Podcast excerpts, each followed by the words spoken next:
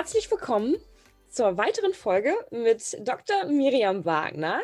Ähm, ja, und ihrer Gün-Sprechstunde, wenn man das so schön sagen darf. Hallo Miriam, es freut mich. Hallo. ja, wir hatten ja im letzten Beitrag angekündigt, dass wir jetzt äh, ja, uns dem Thema oder der Fragestellung mal widmen, ist denn Vorsorge besser als Nachsorge? Ja, nein, vielleicht. Und ähm, da wäre jetzt so aus meiner ähm, also aus meiner Perspektive so als Beraterin und um das Thema äh, Finanzplanung für die Elternzeit die Frage an dich. Was denkst du denn? Ist denn Vorsorge besser als Nachsorge? Und wenn ja, warum oder auch nicht? ich finde das so witzig. Wir haben das ja schon vorab mal gesprochen und beides ist wichtig, meiner Meinung nach. Beides ist total wichtig. Und in der Gynäkologie, finde ich, spannenderweise ist, oder in der Geburtshilfe, ist Vorsorge eigentlich total normal. Also Vorsorge macht da jede Frau. Es ist ganz normal, dass man zum Frauenarzt geht, dass man dann seine relativ kurz oder alle vier Wochen und dann später alle zwei Wochen seine Termine hat. Ähm, ist ganz spannend, dass das sehr etabliert ist, die Vorsorge, aber die Nachsorge dann irgendwie so so ein bisschen aus, äh, auspustet, so ein bisschen. Und da hattest du mir schon erzählt, dass es bei dir eigentlich so ein bisschen anders. Also ich ist so ein bisschen, dass da die Vorsorge überhaupt nicht, ähm, nicht so gut bedacht wird. Und bei mir habe ich das Gefühl, es ist eher umgekehrt. Teilweise denke ich sogar, Vorsorge wird sehr streng gesehen. Ja, man muss den Termin und den Termin einhalten.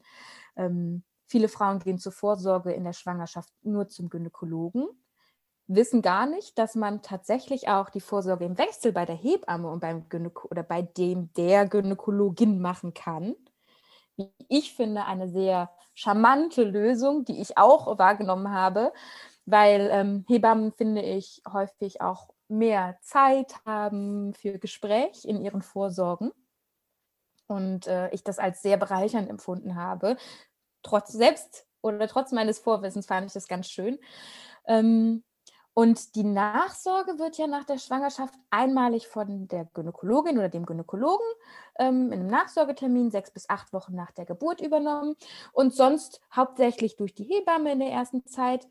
Nur da habe ich das Gefühl, dass das weniger ernst genommen wird häufiger oder weniger Platz hat im Leben, als es vielleicht manchmal sein müsste oder dürfte, sage ich mal so weil dann häufig Problematiken, die auftreten, wenn man zum Beispiel Probleme hat mit den Nähten oder wenn man Probleme hat mit dem Wasserlassen, gar nicht mehr so thematisiert werden. Aber ich will jetzt gar nicht zu viel verraten, weil ich finde es super spannend, was du zu dem Thema sagst.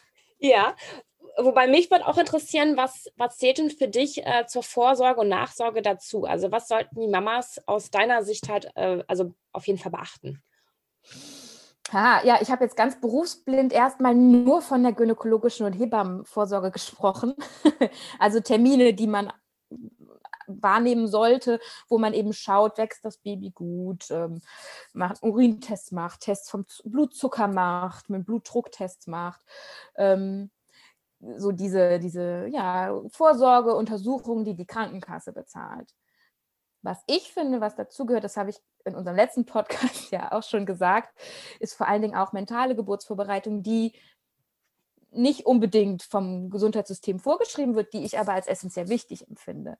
Sprich, ähm, den Körper nochmal kennenlernen, den Körper vor allen Dingen hören lernen, die Signale wahrnehmen lernen vom Körper. Wann habe ich Stress? Wie gehe ich mit Stress um? Was sagt mir mein Körper, wenn er Stress hat? Wie gehe ich mit Schmerzen um? Ähm, ja, wie gehe ich mit meinen ganzen Erwartungshaltungen um, die ich zum Beispiel zum Thema Geburt oder zum Thema Muttersein habe, dass ich mich da mental eben auf die Geburt auch vorbereite. Da gibt es tolle Angebote, wie ich finde, zum Beispiel Meditation. Ich liebe Meditation. Ähm, aber auch Hypnobirthing, Atemübungen. Da gibt es eigentlich ein ganz buntes Potpourri mittlerweile schon, was man auch online ähm, erhältlich hat und wo ich hoffentlich dann auch bald meine Geburtsvorbereitung oder äh, Vorbereitung ins Muttersein und Begleitung ins Muttersein mit meiner eigenen Community bald beisteuern werde, der Liam Community, kurz Werbung. ähm, aber ähm, genau, da gibt es ganz, ganz viele tolle Möglichkeiten, die man eben auch noch hat, die außerhalb des Regelvorsorgesystems der Krankenkasse sind. Ja, das hört sich total spannend an und ähm, da sind wir uns, also glaube ich ja einig, äh, Vorsorge und Nachsorge ist auf jeden Fall beides wichtig. Du hattest auch gesagt, bei dir ist halt eher so diese Vorsorge, auf jeden Fall wird, wird, äh, wird total ernst genommen und das ziehen die mhm. Frauen auch durch, weil es wahrscheinlich auch so, man hat ja einen Plan, man hat einen roten Leitfaden, weiß so, mhm. welche Termine man hat, das macht man. Und wenn dann, ich glaube, das Baby so da ist, dann ist erstmal so, oh Gott, ja, äh, mhm. was, was mache ich denn jetzt wie und ich weiß nicht, liegt vielleicht auch daran, dass bei der Nachsorge ähm, dann eher so, man sich in diesen neuen Alltag erstmal einfinden muss. Liegt es vielleicht daran, dass, dass das mit der Nachsorge dann gar nicht so, also nicht mehr ernst genommen wird, sondern vielleicht einfach gar nicht im Kopf ähm, drin ist? Ja, aber ja, teils, teils. Also die Nachsorge wird hauptsächlich, äh, man sagt übrigens nicht mehr Nachsorge, sondern Wochenbettbetreuung. Dann, die beschränkt sich aufs Wochenbett durch die Hebammen. Und die Frauen, die glücklicherweise eine Hebamme haben, haben dann eben noch diese gute Nachsorge oder Wochenbettbetreuung. Ähm, danach ist also wenn man das Glück hat, eine Hebamme zu haben, ist gut. Und sonst hat man quasi im Regelsystem nur diesen einen Termin beim Gynäkologen sechs bis acht Wochen danach. Und danach ist man so ein bisschen auf sich alleine gestellt, habe ich häufig das Gefühl. Beziehungsweise man kann verschiedene Hilfen in Anspruch nehmen, zum Beispiel, wenn man Probleme hat beim Stillen, sich an eine Stillberatung wenden. Aber die Hürden sind da größer. Und klar, man muss sich einfinden in die neue Familiensituation mit Baby, alle zwei bis drei Stunden stillen, wenig Schlaf. Ich glaube, da ist es wirklich so, dass ähm, dass einem häufiger, ja, die Gedanken kreisen sehr um das Baby und weniger um sich selbst. Und das ist aber auch sehr, sehr wichtig, dass man das nicht auf lange Dauer so anbehält, sondern wieder auch zurückfindet und seine eigenen Bedürfnisse wahrnimmt. Weil die sind eben auch wichtig. Und nur wenn es der Mutter gut geht, geht es langfristig auch der ganzen Familie gut. Und diese Art der Nachsorge, die wird häufig vernachlässigt. Und auch da möchte ich eben ganz, ganz bewusst darauf hinweisen, wie wichtig es ist, dass es einem selber auch gut geht. Und das soll und darf auch so sein. Okay, das heißt, ähm, ähm, also das heißt, du sagst, wenn jetzt, sag ich mal, so die Mütter auch für die Nachsorge besser informiert werden und auf verschiedene Optionen auch hingewiesen werden, dann würden die auch mehr davon profitieren.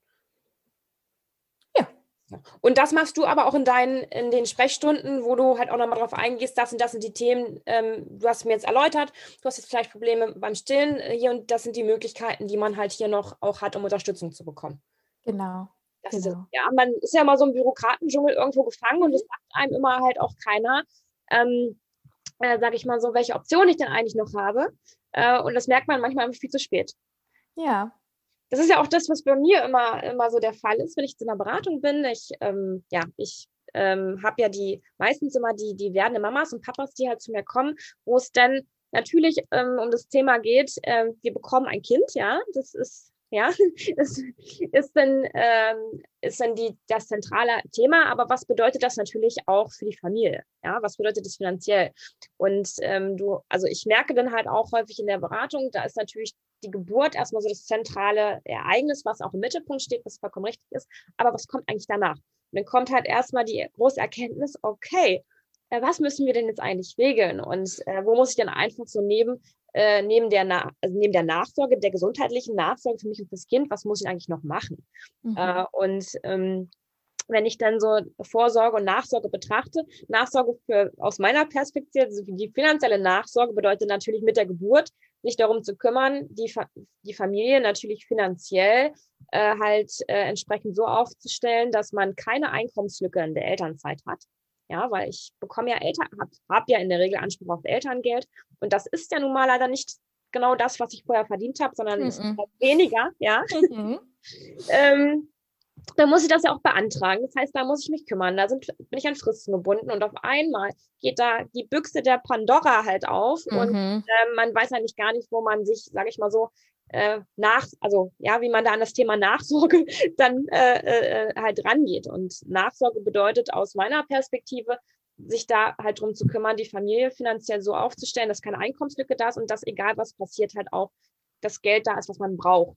Und da ist es halt wichtig, damit die Nachsorge klappt, dass man das gut, dass man da gut vorgesorgt hat für. Mhm. Denn gewisse Dinge kann man halt, sag mal so, wenn das Baby da ist, auch ja nicht mehr, nicht mehr ändern. Und das ist so das, was für mich immer so, so, also so auch schlimm ist und ich dann leider nicht mehr so viel machen kann, wenn ich dann auch einen Anruf bekomme und mir dann gesagt wird, Mensch, Jasmin, Baby kam jetzt, ist krank, hat jetzt, ähm, hat jetzt was, können wir noch was machen? Und da sage ich mir, ich würde gerne was machen, aber rein finanziell betrachtet hätten wir da halt vorher drüber sprechen. Und das mhm. ist halt rein finanziell so unglaublich wichtig, sich so früh wie möglich einfach auch damit zu beschäftigen, damit es dann, wenn es tatsächlich notwendig ist, ähm, dass man halt äh, also eine optimale Nachsorge halt hat, wenn was passiert ist, vorher schon etwas getan hat. Äh, das heißt, ja. bei mir setzt die Nachsorge eine gute Vorsorge voraus. wenn ich das mal so, wenn ich das mal so, so begreifen kann. Und das äh, fängt eigentlich auch das, äh, fängt eigentlich schon da an, das Thema, was uns beide verbindet, das ist die Krankenversicherung. Das ist ja so das zentrale Thema halt auch, äh, sage ich mal so, ähm, mit Blick aufs Baby, dass das Baby gut versorgt ist, dass die Mama gut versorgt ist, dass sie Leistungen bezahlt bekommt, um sich, also von der Krankenkasse ja auch, um sich gut betreuen zu lassen. Die Krankenkasse zahlt ja auch die Hebamme äh, in der, also ja, in der Regel, man ist ja da auch an Fristen gesetzt und äh, auch zentrale Frage, äh, muss ich eigentlich Krankenversicherungsbeiträge in der Elternzeit zahlen? Hm. Halt auch ein Kostenfaktor, der da mit reinspielt und das sollte ich einfach alles vorher mal geklärt haben. Das heißt, wie viel Geld bekommen wir einfach, was müssen wir zahlen, welche Leistungen bekommen wir und das sollte vorher geklärt werden, weil wenn da nicht gut vorgesorgt ist, bedeutet das dann ja aus so deiner Perspektive als, als Mama, ich habe das, das Baby ist da, möchte mich eigentlich rundum um die Familie kümmern und fürs Baby da sein. Es ändert sich ja einiges. Aber dann muss ich mich zusätzlich auch dazu noch um diesen ganzen bürokratischen Kram, Kram kümmern, mhm. sodass man so gestresst ist eigentlich. Äh, mhm. Und ja, dann den Stress hat, den man eigentlich hätte vermeiden können. Ja? Genau. Das ist so paradox, ja. Ja, ja, voll und das nervt und da hat keiner Bock drauf, wenn ich das jetzt mal so sagen darf. Aber da habe ich, bin ich noch mal so ein bisschen gekommen. Man hat als Schwangere unglaublich oder man glaubt, unglaublich viele Aufgaben auf einmal erfüllen zu müssen und das alles selber hinkriegen zu müssen. Und es stimmt nicht, denn man kann sich auch Hilfe suchen dafür. Und ich finde, es gibt Spezialisten und die sollten noch mal ein bisschen mehr ähm, vielleicht auch online äh, irgendwie äh, das, mehr Augen in Augenschein treten, damit man weiß, okay, weil das fand ich total krass, auch gerade wenn es ums Elterngeld gegangen ist ich habe davon keine Ahnung und ich fand diesen Antrag unglaublich kompliziert. Und ich dachte eigentlich, dass ich ganz gut äh, gebildet und intelligent bin, um sowas verstehen zu müssen, dürfen nach meinem Studium und alles. Aber nein, nein, auch ich habe jetzt nicht so gut verstanden. Und da gibt es eben Leute, die das verstehen. Und bevor man sich dann selber damit verrückt macht, in dieser Zeit der Schwangerschaft, wo man sich ganz toll auf sein Kind und mit sich selbst beschäftigen sollte und darf, dann würde ich lieber in Zukunft immer jemanden in Anspruch nehmen, der sich damit auskennt. Und das fand ich, das war auf jeden Fall mein Learning in meiner Schwangerschaft. Ähm, ich würde mir immer Leute suchen, die, die, die es gut mit mir meinen und sich dann damit auskennen tatsächlich. Weil meine Aufgabe als Mami ist es, oder als werdende Mutter, ist es, meine Schwangerschaft zu genießen und mich auf die Geburt vorzubereiten. Und alles andere dürfen gerne mich Menschen unterstützen, die das verstehen.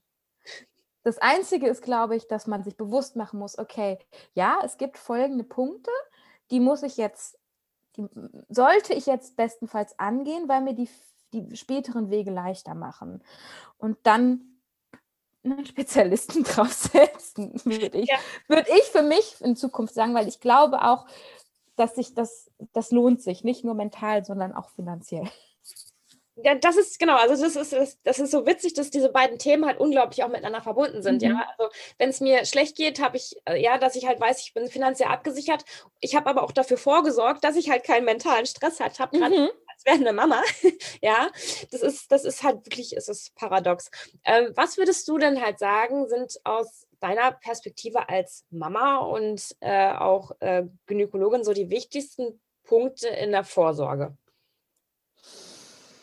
Mm, ja, also für mich halt die mentale Vorsorge, äh, also die mentale Vorbereitung auf die Geburt, ehrlich gesagt, einen Punkt 1 da. Ich will die gar nicht jetzt so in der Skala machen, das ist am wichtigsten, das ist weniger wichtig, sondern mentale Vorsorge ist einer der essentiellen Bausteine und den kann man sich in Anführungsstrichen nur, aber den kann man sich selbst geben, diesen Punkt. Und das ist so wichtig, dass man selbst so viel tun kann, dass es einem gut geht und dass die Geburt gut wird.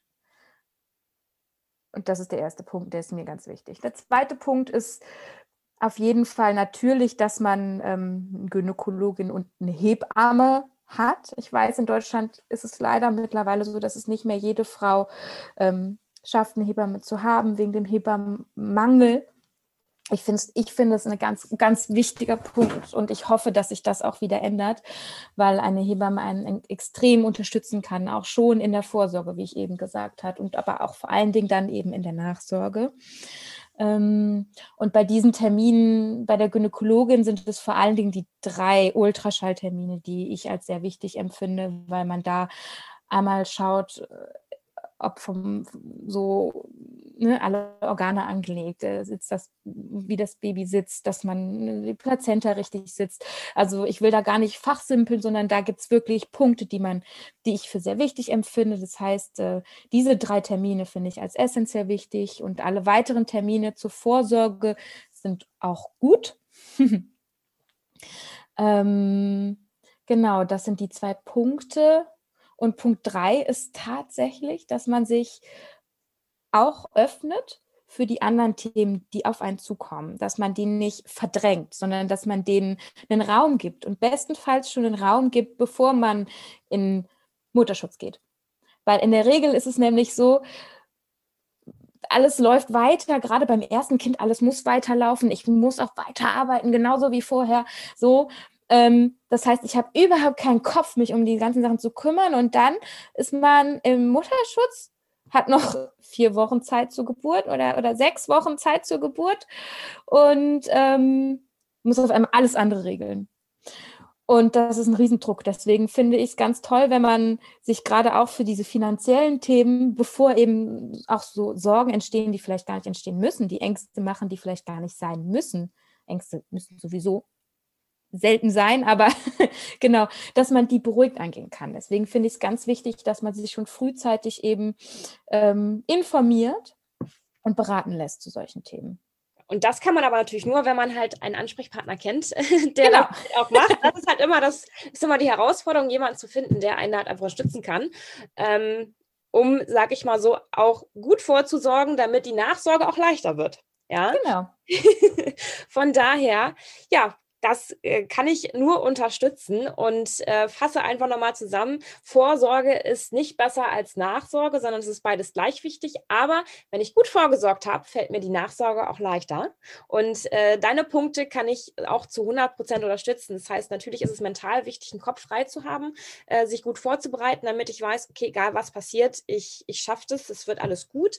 Ähm, sich dann auch einfach Unterstützung zu suchen ähm, durch eine Hebamme, auch den Frauenarzt, um die Punkte Punkte, die wichtigsten Sachen abzuklären und halt offen ist für die Themen, die links und rechts noch sind. Und dazu zählt auf jeden Fall auch die finanziellen Aspekte zu klären, um einfach auch gemeinsam mit dem Partner sich mal einen Plan für die Zukunft zu machen weil sich die finanzielle Verantwortung ja einfach auch ändert. Und das ist ein neues Erlebnis. Da kommen halt Fragestellungen auf, die man, wo man sich einfach auch an einen Tisch setzen muss. Und diese Themen greifen ja auch unglaublich ineinander. Ja, ich muss ja auch mit meiner, mit meinem Frauenarzt äh, eine Bestätigung bekommen, damit ich das bei der Krankenkasse anmelden kann. Und die Dinge gehören zusammen. Mhm. Von daher, ja, kann ich das nur, kann ich das nur bestätigen. Und ähm, ja, bedanke mich an der Stelle bei dir für diesen absolut tollen Input und ich hoffe, dass unsere Mamas, zuhörenden Mamas und Papas ja auch was mitnehmen konnten und dass wir für weitere Fragen, äh, Anregungen äh, offen sind und freuen uns